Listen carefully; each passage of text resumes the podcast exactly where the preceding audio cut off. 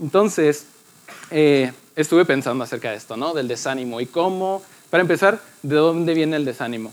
Les voy a platicar un poquito primero de mí, ¿no? Pues para quienes no sepan, pues me llamo Pablo, ya le dijeron ahorita, Pablo Márquez. Eh, tengo 23 años, eh, el año pasado terminé mi carrera de Derecho y pues para los que no están estudiando, échenle todas las ganas, porque no está, fácil, pero se puede. Eh, soy de cuna cristiana, por así decirlo, entre comillas. De mis, mis papás desde chico me llevaban a la iglesia. Fui a lo equivalente aquí a Chicos Gigantes en otra iglesia. Desde pequeño se me hablaba de la palabra. Tuve de chiquito uno de esos libros que eran como de la Biblia ilustrada, que eran como historietas, y así, de que te decían acá con los cuadritos de texto de que, y Moisés, que no sé qué. Y sí, o sea, siempre toda mi vida he sabido de Dios, en cierta forma. Sin embargo, eh, pues no toda la vida he tenido una relación con Dios. En realidad yo empecé a tener una relación con Dios. Eh, llegué a mi encuentro aquí a La Roca cuando tenía yo 12 años. Fue en el 2009 cuando fui a mi encuentro. Sin embargo, por diferentes situaciones me alejé, eh, ya sea por falta de motivación o porque no había una persona que me estuviera impulsando ahí constantemente a que, hey, vente a la iglesia o tráete al, vente al grupo, lo que sea. Eh, por una otra razón me alejé. Y no fue hasta que tenía 18 años, ya estaba en la universidad y me di cuenta que mi vida estaba vacía.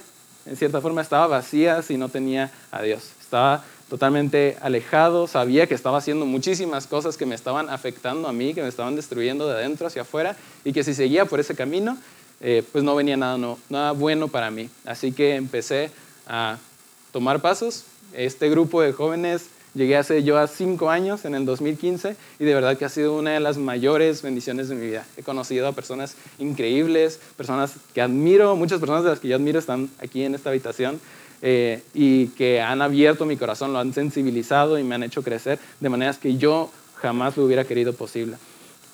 Entonces, eh, empecé en el 2015 a venir y me di cuenta de todas las cosas que empecé a ver que se habían desarrollado dentro de mí, alejado de Dios, que me estaban robando del el ánimo para hacer las cosas que, yo sabía que Dios quería que hiciera. Eh, me, quedé pensando acerca de cómo cuando somos eh, niños, cuando nacemos, siendo bebés, no tenemos ninguna preocupación. Hay una palabra básicamente que todos aprendemos cuando recién nacimos, cuando recién somos bebés y apenas nos, están enseñando a hablar. ¿Qué es esa primera palabra? ¿Quién se acuerda? Papá o mamá. Dice, dices papá o mamá. Es lo, primero que empezamos a, decir, ¿no? A llamar a las personas que nos cuidan, a aquellos que nos aman por su nombre y a, si nosotros tenemos cualquier necesidad, que si tenemos hambre, que si nos hicimos popó, o si tenemos sed, o si cualquier otra cosa, cualquier necesidad que nosotros tengamos, se puede resumir en una sola palabra, papá o mamá. Entonces, eso es lo primero que aprendemos. Y la otra cosa que aprendemos es a responder cuando nos llaman por nuestro nombre. Si yo ahorita dijera, Ale, y voltea luego, luego. ¿Sí grabaron? Inmediatamente lo identifican, ¿no? Aprendemos nuestro propio nombre. Y eso para nosotros al principio es suficiente. Simplemente con saber nuestro nombre y con saber quiénes son las personas que nos aman y las que pueden suplir nuestras necesidades es más que suficiente. No nos complicamos con más cosas. Es sino hasta que vamos creciendo, que vamos eh, desarrollándonos, que vamos conociendo personas fuera de nuestro núcleo familiar, en la escuela, en, pues básicamente en la escuela, ¿no? Cuando somos pequeños no, vas a otro lugar, o al parque con tus, tus vecinos, tus amigos, es cuando empiezas a evaluarte a ti mismo. No solamente sabes tu nombre, pero sabes que eres hombre, pero que nada, o que eres mujer. Empiezas a saber que si eres chaparrito, que si eres alto, que si eres morenito, si eres blanquito, que si eres el más divertido, el más inteligente, el más activo, el, chistoso de la clase. Empiezas a ponerte un montón de etiquetas extras, aparte de lo que sabes, que eres un hijo, que eres, eh, que eres Pablo, o que eres Luis, o que eres eh, Daniela. Todas esas cosas eh, pasan a un segundo plano, tu identidad principal, y empiezas a evaluarte a ti mismo por las demás cosas que te han dicho las otras personas. Yo, cuando tenía tres años, no sé si alguna persona por aquí haya notado, pero tengo cicatrices aquí en la cara, en la nariz, en la frente, y eso fue porque cuando yo tenía tres años me dio varicela. Entonces, cuando tenía varicela a los tres años, me, me dio muy fuerte. Muchas veces, a, a, lo que yo tengo entendido, la varicela muchas veces te da y te, te, salen muchos granitos, ¿no? Chiquitos en la cara y se concentran aquí, ¿no? Por esta zona más o menos. pero a mí me dieron muy fuerte, me dio aparte como una reacción alérgica y me salieron muy poquitos, pero muy grandes y en todo el cuerpo.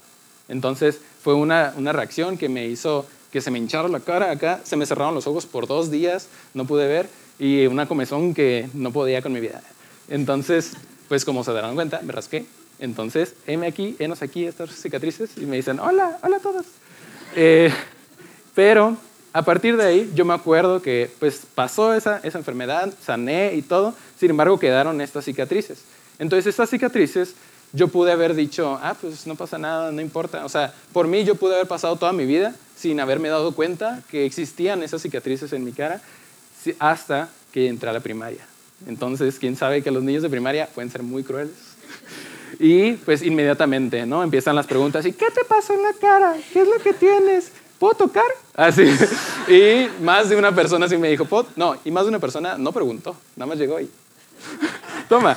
Entonces, eh, todo ese tipo de cosas empezaron a entrar en mí, ¿no? Escuchar y decía yo, pues, ¿qué es lo que tengo? O sea, está, está algo raro. Y me acuerdo que una vez le pregunté a mi mamá, ma, ¿y cuándo se me van a quitar estas cicatrices? Así, yo vine inocente, ¿no? Bien chiquito. Y me dijo, ay, mi hijo, pues nunca. Entonces fue como, ay, pues ya, chale, ah, ni modo, a menos que me haga cirugía plástica.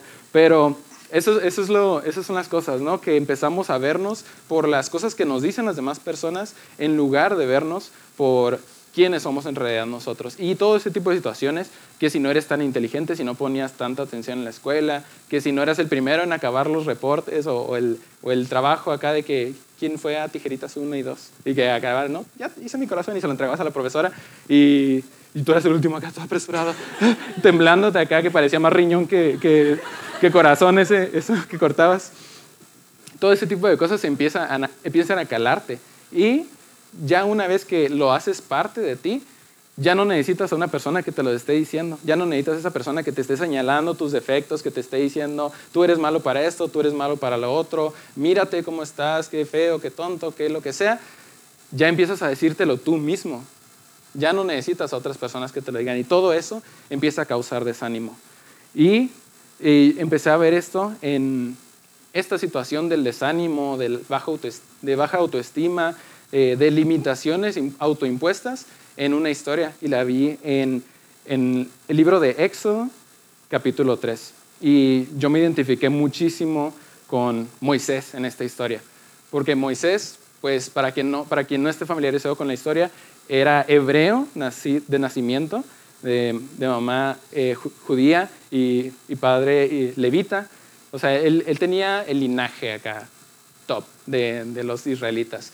Pero él no creció como un hebreo, él fue criado por un egipcio. Él cuando, cuando nació eh, fue dado en adopción, por así decirlo, fue puesto en un, en un, río entre unos juncos y hicieron ahí unas artimañas su mamá y su, hija, y su hermana para que no fuera asesinado. Sin embargo, él terminó creciendo con, una identidad distinta a la que él debía haber tenido desde un principio. Entonces, esta historia empieza que dice en Éxodo 3. Cierto día Moisés se encontraba apacentando el rebaño de su suegro Jetro, quien era sacerdote de Madián. Llevó el rebaño al corazón del desierto y llegó al Sinaí, el monte de Dios. Allí el ángel del Señor se le apareció en un fuego ardiente en medio de una zarza. Moisés se quedó mirando lleno de asombro porque aunque la zarza estaba envuelta en llamas, no se consumía. Esto es increíble, se dijo a sí mismo. ¿Por qué esa zarza no se consume? Tengo que ir a verla de cerca. Cuando el Señor vio que Moisés se acercaba para observarlo mejor, Dios lo llamó desde el medio de la zarza. Moisés, Moisés, aquí estoy, respondió él. No te acerques más, le advirtió el Señor. Quítate las sandalias porque estás pisando tierra santa. Yo soy el Dios de tu padre, el Dios de Abraham, el Dios de Isaac y el Dios de Jacob. Cuando Moisés oyó esto, se cubrió el rostro porque tenía miedo de mirar a Dios. Aquí es la primera señal que a mí me viene, ¿no? De que él no sabía quién era si no sabía que era parte del pueblo de Dios, obviamente no podía verlo su rostro, no, no podía levantar la mirada simplemente por el, el, temor de decir quién es este Dios desconocido, quién es este que está llamándome por mi nombre, pero que yo no lo reconozco. Después el Señor dijo, ciertamente he visto la opresión que sufre mi pueblo en Egipto, he oído sus gritos de angustia a causa de la crueldad de sus capataces, estoy al tanto de sus sufrimientos pero he descendido para rescatarlos del poder de los egipcios, sacarlos de Egipto y llevarlos a una tierra fértil y espaciosa. Entonces empezó a decirle no todo ese tipo de cosas, que estaba él viendo su situación, que estaba viendo cómo estaban siendo oprimidos el pueblo de Israel y que él quería utilizarlo a él para sacar a ese pueblo de, Egipto y llevarlos a una tierra prometida. Y que él quería hacer grandes cosas por medio de él. Entonces dice en el versículo 10, ahora ve porque te envío al faraón. Tú vas a sacar de Egipto a mi pueblo Israel. Pero Moisés protestó. ¿Quién soy yo? Y esto es lo importante. ¿Quién soy yo para presentarme ante el faraón? ¿Quién soy yo para sacar de Egipto al pueblo Israel? Y Dios contestó, yo estaré contigo y esta es la señal para ti de que yo soy quien te envía. Cuando hayas sacado de Egipto al pueblo, adorarán a Dios en este mismo monte. Entonces aquí yo identifico varias cosas que provocaba el desánimo dentro de Moisés. Toda esa falta de identidad que él tenía acerca de cuál era su destino simplemente por, por su mismo nacimiento. Y lo primero de ellos es que el, el desánimo siempre, lo primero que va a hacer es que va a atacar tu identidad. Siempre va a hacer que dudes de quién tú eres, de tus capacidades. Dice, Moisés protestó, ¿quién soy yo para presentarme ante el faraón? ¿Quién soy yo para, para sacar al, de Egipto al pueblo de Israel? Inmediatamente lo que yo pensaba, ¿no? Cuando me dijeron, tú vas a pararte ahí enfrente. ¿Cómo que yo? ¿Cómo que yo voy a hacerlo? O sea, hay muchísimas personas que hablan muchísimo mejor que yo, que de seguro tienen una relación más estrecha contigo, Dios. Eh, inmediatamente yo era de que, ¿quién soy yo? Y lo único que necesito saber en ese tipo de situaciones es que eres un hijo de Dios y eso es lo que te capacita para hacer cualquier cosa. No es necesario que tengas el currículum, que tengas todos estos logros, toda esta lista de requisitos. Se me hace bien curioso y es algo que me encanta de esta iglesia de la Roca, es que a una persona que está dispuesta a servir, que está dispuesta a poner sus manos, su tiempo, su esfuerzo para hacer algo para Dios, nunca se le limita, siempre está con las siempre se le da todas las oportunidades. Así que si tú en alguna ocasión has visto a personas acá de que bailando, abriendo las puertas, eh, sirviendo en cualquier otra área y tú dijeras, ay, qué chido, me gustaría como ayudarlos o estar ahí, ¿no? Hacer algo yo también. Tienes que saber que tú estás capacitado, o sea, tienes toda la oportunidad y solamente hace falta que te atrevas y te acerques y digas, yo estoy aquí dispuesto. Entonces, eh, también eso de, de atacar la identidad es algo clásico del enemigo. Siempre va a tratar de hacerte pensar quién tú eres. Incluso Jesús, cuando fue al Monte de los Olivos a orar y que fue atentado por, el, diablo, lo primero que se le dijo fue que si eres el Hijo de Dios, di estas, di estas piedras que se conviertan en pan. Si es que eres el Hijo de Dios. Pero es muy importante que nosotros tengamos bien firme quiénes somos y quiénes quienes dice Dios que nosotros somos. La segunda cosa que, hace el desánimo es que te descalifica en base a tu evaluación de ti mismo. Y más adelante, poquito más adelante, en el siguiente capítulo de Éxodo, eh, Dios le estaba diciendo a, Moisés que él iba a sacar al pueblo de Israel, pero que el faraón iba a estar necio y terco, que no los iba a dejar salir. Entonces, eh, que él tenía que ir frente al faraón, tenía que hablar en nombre del pueblo y tenía que convencerlo para que saliera. Y si no, pues iban a haber un montón de cosas, ¿no? Pruebas, plagas, diferentes cosas que iban a ocurrir.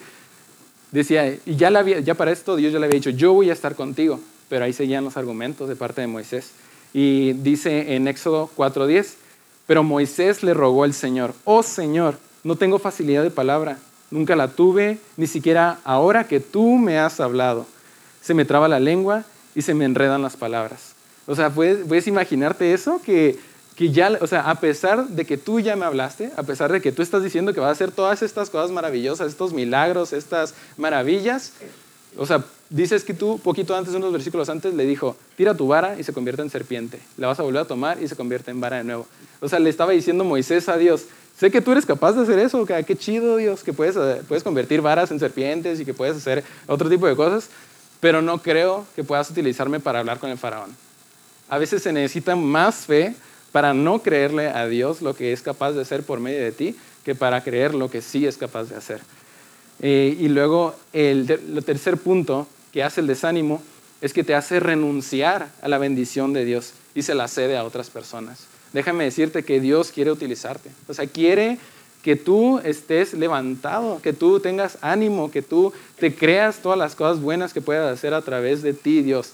Que tú te creas que Él puede hacer que tu familia conozca de Él. No sé si hay alguna otra persona, por ejemplo, eh, en mi casa yo ahorita soy la única persona que viene a la iglesia, la única persona que busca de Dios, la única persona que, que está ahí, ¿no? Orando. Y a veces eh, me parecía injusto, ah, porque yo decía, soy, soy, el, soy el hijo más chico, ¿no? Tengo una hermana mayor, están mis papás y tengo a mi abuela, ¿no? Todos viven, todos vivimos en la misma casa. Y yo en muchas ocasiones pensé, ¿por qué, Señor? O sea, mis papás te conocen, ellos, ellos saben quién eres tú, o sea, sabes, saben de tu bondad, fueron hasta prematrimoniales, hicieron muchísimas cosas, todos los requisitos, todas las cosas que se necesitaban hacer para tener un matrimonio que en el cual tú estuvieras en el centro y para que fuera esa la herencia que tuviera de mi parte, yo sentía que ellos eran los que debían de como estar intercediendo por mí, ¿no? Orando. Y el momento en el cual me dijo Dios, tú eres quien tiene que orar por tu familia y tú eres el que tiene que representarme en tu hogar, yo dije, ¿cómo es posible? O sea, yo siendo el más pequeño, el, el, menos sabio, el que tiene menos experiencia,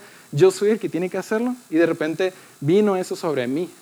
Y el primer argumento es, dije, no puedo, no puedo hacerlo. Y eso es lo que hace el desánimo, que te hace pensar que no puedes hacerlo, que por tu falta de inteligencia, o por tu falta de talento o por cualquier otra cosa, no vas a poder hacer eso que te está pidiendo Dios. Y así es como se vio en la vida de Moisés. Moisés le rogó al Señor. Ah, no, ese es el... Ah, pero Moisés suplicó de nuevo, te lo ruego, Señor, envía a cualquier otro. Le dijo, envía a cualquier otro. Así que Dios te, te va a dar la oportunidad, siempre va a buscar que tú seas el que haga eso que tú estás sintiendo en tu corazón. Si tú estás viendo una necesidad en cualquier lugar, no sé por qué, qué, qué tipo de cosas son las que mueven tu corazón. A lo mejor a ti te mueven los niños huérfanos, a lo mejor a ti te mueve la pobreza de las personas, a lo mejor a ti te mueve la injusticia o te mueve el, no sé, el que todo, el, todo está de cabeza, la música que, que glorifica las cosas malas y que las cosas buenas las tienen por los suelos. No sé qué sea lo que a ti te causa inquietud, ¿no? Pero esos deseos de tu corazón, esos, esas cosas que te, que te conmueven de lo más dentro, es porque Dios puso algo dentro de ti que está preparado para interceder en esa área. Entonces, no sé si estás en, cualquier carrera que tú estés, sea una ingeniería, una enfermería, derecho, lo que sea, estás ahí no por una coincidencia, estás ahí porque Dios quería que te prepararas en esa área y que la utilizaras para glorificarlo a Él. Sin embargo, empezamos nosotros con los argumentos y empezamos a renunciar, ¿no? Sí, a lo mejor eh, yo estoy estudiando Derecho y a lo mejor sí este, me gusta a veces la política y todo el mundo me dice, soy el político, ¿quieres que soy el político aquí del grupo? Pero no. Eh, empieza, empiezan a decirme, empecé yo a pensar, ¿no? Cuando entré a la carrera, que yo quería hacer algo en parte del gobierno, ¿no? Y sin que yo lo buscara, sin que yo estuviera moviéndome entre personas, terminé trabajando en el ayuntamiento por dos años. Y es como ese tipo de cosas, ¿no? Donde tú, con todas tus fuerzas, intentas descalificarte para, para hacer una diferencia en cualquier área y Dios obra de formas que ni siquiera tú entiendes para ponerte en ese lugar donde Él quiere que tú estés. Y tú puedes poner, tomar esta postura de decir, no, que no sea yo, cualquier otra persona, pero no a mí. Y déjame decirte que Dios puede cumplirte ese deseo. O sea, si tú dices, no, no yo, puede mandar a otra persona. Lo que terminó pasando con Moisés después de que él dijo eso fue que, está bien, le dijo Dios, llama a tu hermano Aarón y él va a ser el que va a hablar ante el faraón. Entonces, Dios se puede utilizar a otras personas. Sin embargo, busca que sea a ti al que te utilice. Puede obrar de cualquier forma, puede decidir utilizar a cualquier persona de cualquier parte sin embargo, si tú estás sintiendo un llamado es porque en ese momento estás siendo tú capacitado para tomar esa posición. Y bueno, entonces digo, dice ahí, pues esas son las cosas que hace el desánimo. Ay, un momento. Eso es lo que hace el desánimo dentro de nosotros. Pero hay otro lado de la moneda. Entonces, si todas esas situaciones, si yo, eh, si el desánimo hace que cuestione mi identidad, que me descalifique basado en la evaluación de mí mismo, si me hace que renuncie eh, a la bendición que tiene Dios para mi vida y que se lo dé a otras personas, ¿qué es lo que pasa?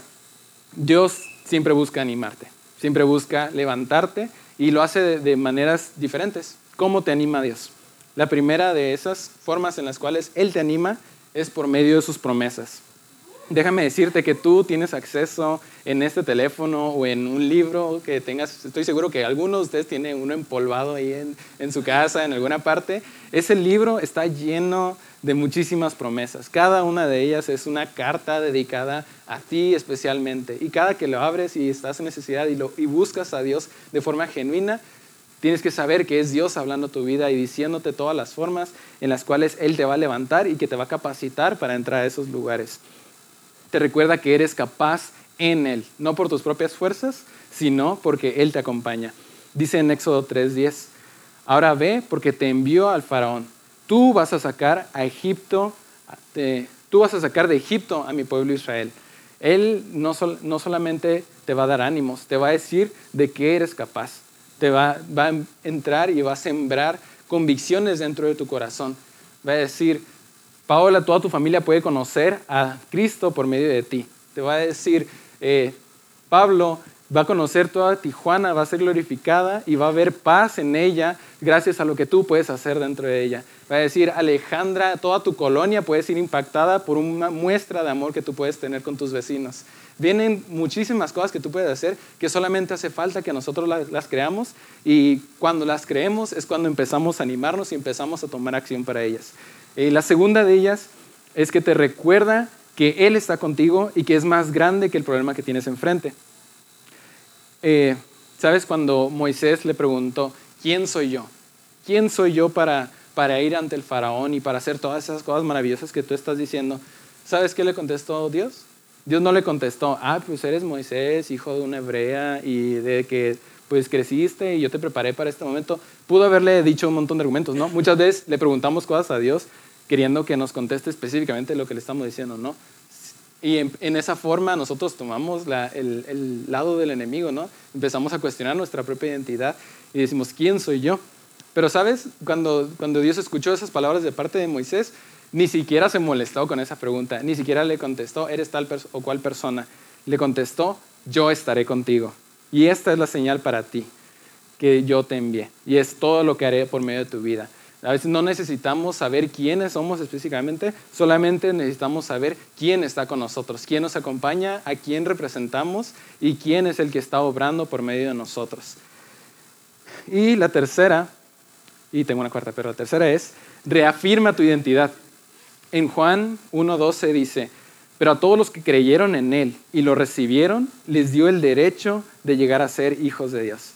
Así que si nosotros tomamos eso, si nosotros creemos realmente que Jesús vino por nosotros, que murió por nuestros pecados y que Dios nos está eligiendo para hacer todas estas cosas increíbles, no, nos vamos a andar con rollos psicológicos, como dice nuestro pastor, no vamos a andar cuestionándonos, no vamos a andar eh, desanimados en depresión en nuestros, en nuestros cuartos, vamos a estar animados y vamos a poder compartir de ese ánimo que tenemos y dárselo a otras personas. Estas personas, dice, nacen de nuevo, no mediante un nacimiento físico como resultado de la pasión o de la iniciativa humana. Yo por mucho tiempo pensé que iba a saber quién era yo eh, solamente a través de la introspección, de, hacerme preguntas a, mí mismo, de decir, a ver, qué es lo que me gusta, qué es lo que no me gusta. Yo era ese típico acá niño en la, en la bueno, no, muchacho en la prepa, que estaba haciendo todos los test de personalidad posibles por haber, ¿no? Eh, e, INFG, eh, flemático, melancólico, no sé qué, todas las etiquetas que me pudiera encontrar y que explicaran por qué soy de esta manera, por qué ando bien preocupado, por qué ando bien ansioso todo el tiempo, cualquier cosa que yo pudiera tomar, una herramienta que me dijera, eh, que me explicara un poquito más de mí y que me diera identidad, yo la tomaba de cualquier parte, ¿no? Y me agarraba de libros, me agarraba de páginas de internet, me agarraba de profesores que me dieran un poquito de amor del cual yo estaba tan necesitado en ese tiempo, lo que solamente fue hasta que encontré a Dios que encontré esa nueva identidad que suplió todas las necesidades que yo tenía dentro de mí. Dice, sino por medio del nacimiento que proviene de Dios.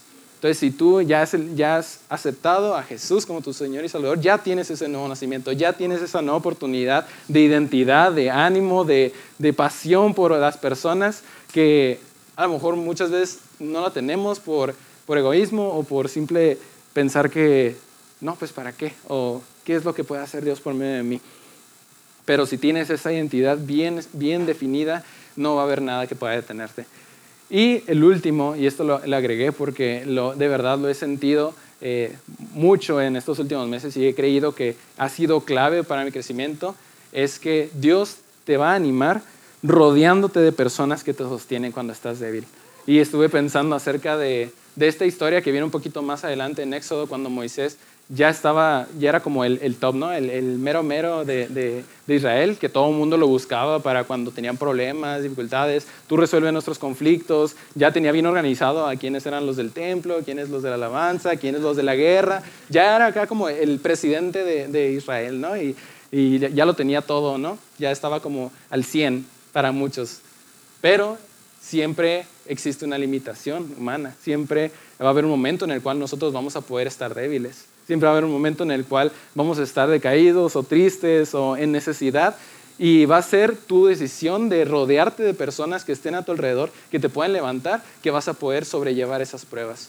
Y pensé, no, lo puse el versículo, pero es esta parte donde Moisés está orando por el pueblo de Israel porque vino un pueblo enemigo y empezaron a, andar en guerra, ¿no? Empezaron a, pelear unos con los otros.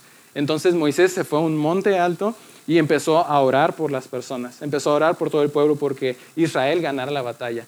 Pero dice, dice ahí, creo que era Éxodo más o menos 17, que empezaron a cansársele los brazos y a caer, empezaba a bajarlos. Y mientras más iban bajando sus brazos, más iba perdiendo el pueblo de Israel, iba perdiendo la batalla. ¿Y qué es lo que pasó? Fueron ahí a su lado su hermano Aarón y Ur, y entre ambos dijeron, no podemos dejar caer a, a Moisés y le tomaron cada uno un brazo y, se los mantuvieron arriba. Y gracias a ese apoyo de los amigos de Moisés es que pudo al final terminar esa oración por, por Israel y ganó la batalla a Israel. Entonces, cada batalla que tú puedas tener, déjame decirte que no estás solo y que no debes de pasarla solo, sino que debes confiar en esas personas. Ha sido algo que me ha trabajado un chorro, un chorro, Dios, de confiar en esas personas que Él ha puesto a mi alrededor. Yo me acuerdo uh, bien, bien, bien claro la, primera vez que fui a un grupo en casa, uh, hace cinco años, y que yo era bien callado en ese tiempo, ahora no tanto, ¿verdad? Pero me acuerdo que, que esa persona me dijo, tú nunca, una persona me dijo, ¿tú siempre eres así de serio? Y ahí se me quedó acá como, se me quedó bien grabado. Y luego, un año después, yo soy de procesos lentos, ¿eh? para quienes no sepan, un, año, un año y medio después, otra persona, ¿no? Empecé a ir a otro grupo en casa y me dijo, oye, como que cuando que hablas, dices cosas bastante sabias. como, y empezó como, eh, o sea, en los momentos en los cuales decido no estar callado, en los cuales decido no estar acá simplemente ensimismado, como que de repente salen cosas muy buenas de parte de ti y empecé a, y empecé a creérmela. Empezó a sembrarse esa semillita dentro de mí de que podía aportar algo bueno para las personas que estaban a mi alrededor y que no solamente estaba ahí para escuchar, para recibir, para a ver qué se me pega, a, a ver qué puedo aplicar más adelante, sino que estaba yo ahí también para edificar a otras personas. Y creo que tú también tienes esa capacidad. Creo que tú también tienes esa capacidad de, de animar a otras personas, de darles algo de ánimo, de ponerte en, en el momento de orar por una persona que está en necesidad. Dice en Eclesiastés 4 y 9 y 10, es mejor ser dos que uno, porque ambos pueden ayudarse mutuamente a lograr el éxito. Si uno cae, el otro puede darle la mano y ayudarle, pero el que cae y está solo, ese sí que está en problemas. Así que si tú sientes que al final del día, ahorita que se acabe el grupo, se acaba la convivencia, todo bien chido, y que regreses a tu casa y que dices, estoy solo, si está esa mentira dentro de ti, déjame decirte que necesitas sacarla de raíz y que no estás solo y que aquí tienes un ejército de personas que están dispuestas a ir por ti, a levantarte cuando estés herido y a hacer lo imposible para que tú no te alejes y no sueltes esas promesas que Dios tiene para tu vida. Así que, ¿quién se lo cree el día de hoy? ¿Quién se cree eso que tienen esas personas? A mí me encanta, me encanta. Y también una otra oportunidad que tienes para encontrar a esas personas, dices, a lo mejor este es un grupo muy grande, a un grupo en casa. Un grupo en casa es vital para que tú puedas encontrar esa, ese cimiento, esas personas en las cuales tú puedas confiar, esas amistades que te van a sostener cuando te sientas caído y que cuando tengas necesidad puedan orar por ti. Entonces, esas son las formas en las cuales Dios te anima. Y ahora, ¿qué te, qué te animo yo? A que salgas de ese desánimo, que salgas de esa de ese, de estar retraído, de estar escondido y que hagas tres cosas, cuatro cosas principalmente. Lo primero es que reconozcas esa necesidad que tienes de Dios. Hay, hay diferentes problemas que tenemos muchas veces para, para admitir que no podemos nosotros mismos.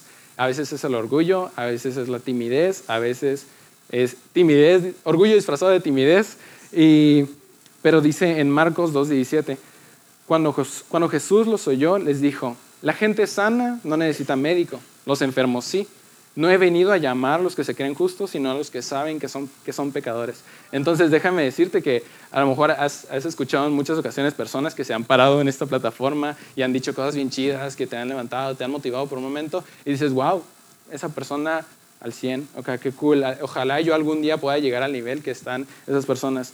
Pero si hay algo que, que caracteriza, que nos debe de caracterizar, por sobre todo es la humildad. El saber que ninguno de nosotros estamos exentos de caernos de repente, de que el ánimo se nos baje, de que seamos atacados y de que no hay un, una meta específica a la cual estamos pensando en llegar aquí en la tierra, sino que todos estamos en un camino.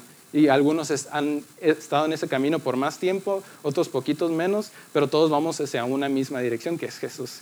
Esa dirección a la cual llegaremos al final de nuestra vida, pero que en este momento simplemente admitimos nuestra necesidad diaria de Él. Yo pensaba, yo me emocioné un montón cuando estuve eh, el año pasado, ¿no? porque dije, wow, nunca había sido tan constante en mi devocional. Nunca, nunca había estado como tan acá al 100 en pilas. Pude servir en un encuentro. ¡Wow! Me dieron, pude dar una plática, no manches. Me dieron un grupo en casa. ¡Wow! Acá me empezaron como todo ese tipo de cosas, ¿no? Y, empiezan a, a venirse cosas como el orgullo, empiezan a venirse cosas como el creer que ya estás bien al 100 acá. Y, pero mientras más, dice, dice una vez Jesús, ¿no? El que quiera ser el primero de ustedes deberá considerarse el último, ¿no? Debes considerar a todos mejores que tú. Y mientras más me estaba poniendo lugares Dios en los cuales yo podía compartir, más entraba yo en humildad. Decía simplemente gracias Dios porque todo esto nada más es un privilegio, es un honor el que pueda yo recibir a, tus hijos, que pueda darles un abrazo. A mí me encanta, ahora me encanta dar abrazos, antes no me gustaba, pero, eh, pero es, esa oportunidad que tenemos es simplemente un honor, así que recíbelo como eso. Que decir, yo era pecador, yo estaba en lo más profundo de, la depresión o estaba en lo más profundo, en el punto más bajo de mi vida y de ahí tú me tomaste, Señor. Y yo simplemente te agradezco por todo eso que has hecho en mi vida y te prometo que yo voy a ayudarte a hacer eso en la vida de otras personas. El segundo, lo segundo es que no necesitas afanarte en definir para qué eres bueno. No necesitas como empezar acá, ok, mis talentos son, eh, yo sé escribir, yo sé leer, yo, ah, yo sé hacer malabares. No, no necesitas afanarte en esas cosas o cómo superar los retos. Muchas veces estamos creyéndole a Dios por crecer y mientras tanto estamos con los ojos enfocados en nuestros problemas. Estamos simplemente, ok, Dios, quiero crecer, pero esta situación con mi familia, esta situación con, que estoy viviendo con mi vecino, y estás pensando que vas a crecer mientras estás viendo tus problemas, cuando la única forma de crecer es quitando tus ojos de los problemas y volteando a ver a Dios. Todos tenemos fallas que nos podrían descalificar de los propósitos que Él tiene para nuestras vidas. Pero recuerda que, solamente recuerda que no importa qué tan pecador seas o no importa qué tanto te puedas descalificar a ti mismo, lo único que importa es que para Dios todo es posible. Y me recuerda esta la historia del, joven rico que nos platicaba Luis hace, hace un par de semanas, que ese joven rico, eh, él decía, Señor, le dijo a Jesús, ¿cómo puedo ganar la vida eterna?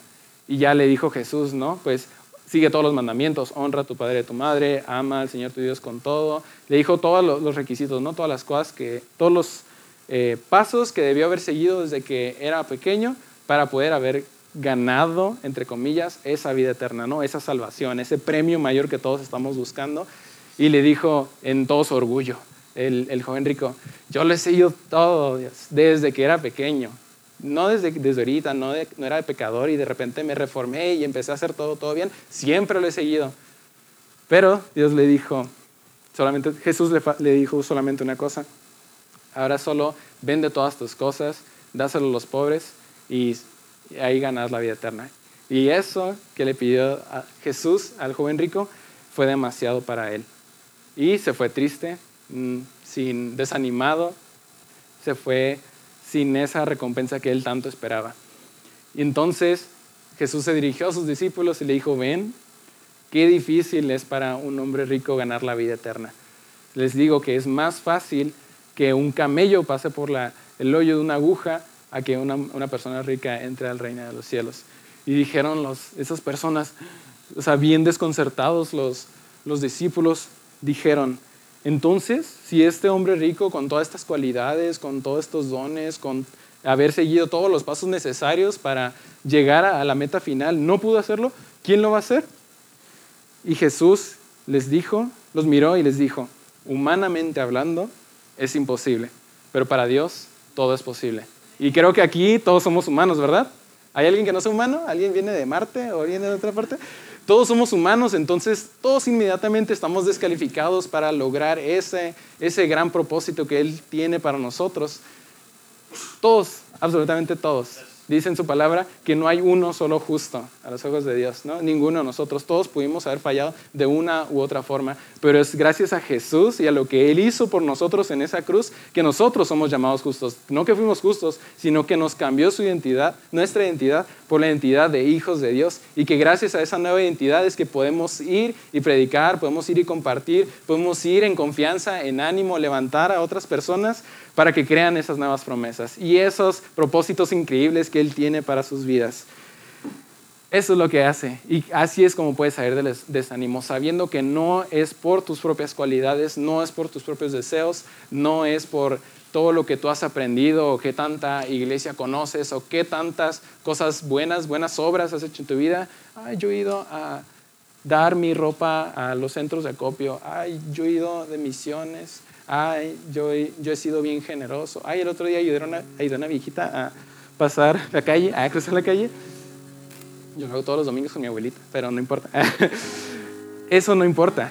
Lo único importante es que Él cambió nuestra identidad y no tenemos que estarnos sobreanalizando nosotros mismos, de estar diciendo soy bueno para esto, para lo otro, simplemente descansa.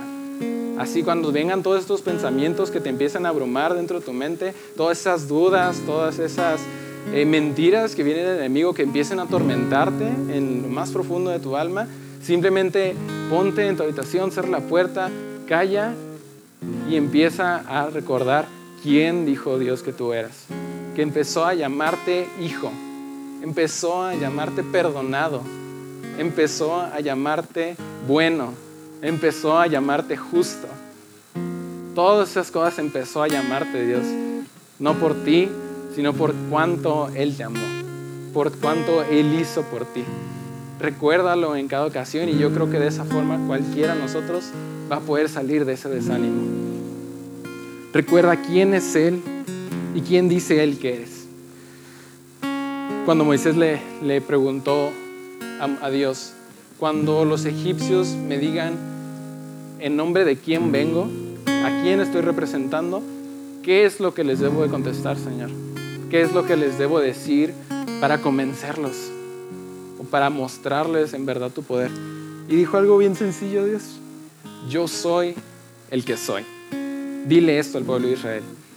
Yo soy, me ha enviado a ustedes.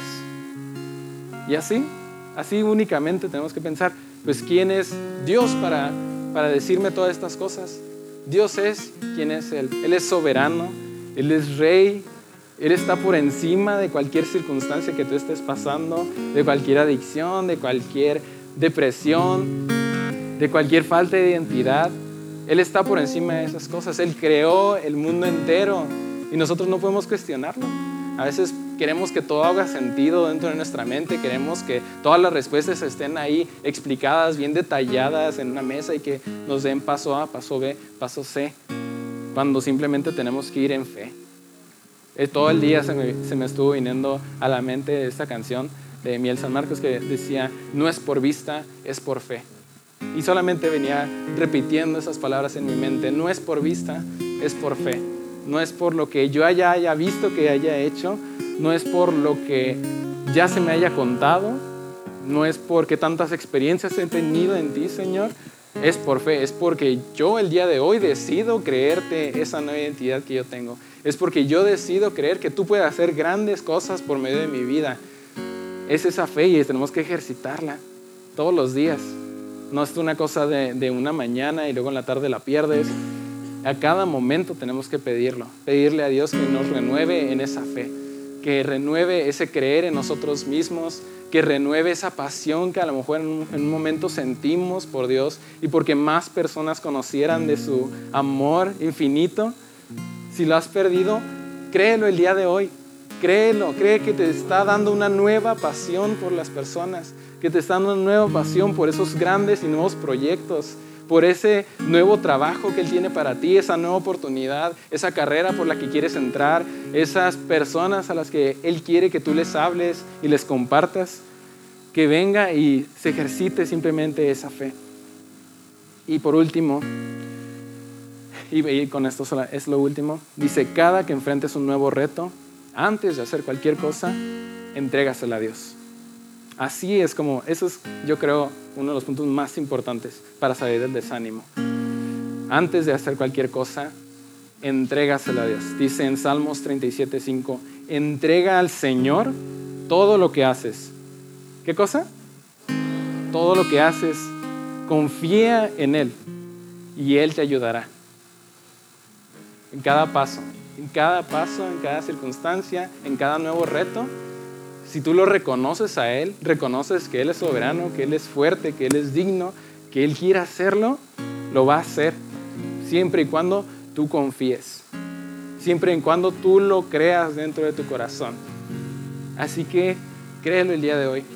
Estamos sujetos al desánimo, somos inseguros, nos detenemos, estamos paralizados. Yo en muchas ocasiones estuve en mi habitación y estaba paralizado, que no podía salir simplemente por el temor, ¿qué es lo que va a pasar en cuanto salga, cuando hable con esa persona? Todas esas preguntas e inseguridades me detenían y me tenían atado en una, cadena, atado a mi, a mi cama, en un sillón, desesperado, pero no fue hasta que permití al Señor que me animara, hasta que permití a Dios que entrara a mi corazón, que renovara mi espíritu, que me cambiara mi identidad, que me dijera que era perdonado, que era, que era una nueva criatura yo, que todo lo que había pasado antes ya había pasado, hasta que no le creí todo eso, no pude empezar a hacer nuevas cosas, no pude empezar a, a creerle a Dios por nuevos proyectos, a tomar pasos de fe.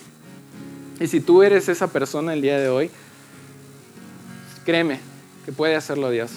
Simplemente le dije, te lo dije, tienes que pedírselo, creérselo y aceptarlo y no cuestionarte a ti mismo.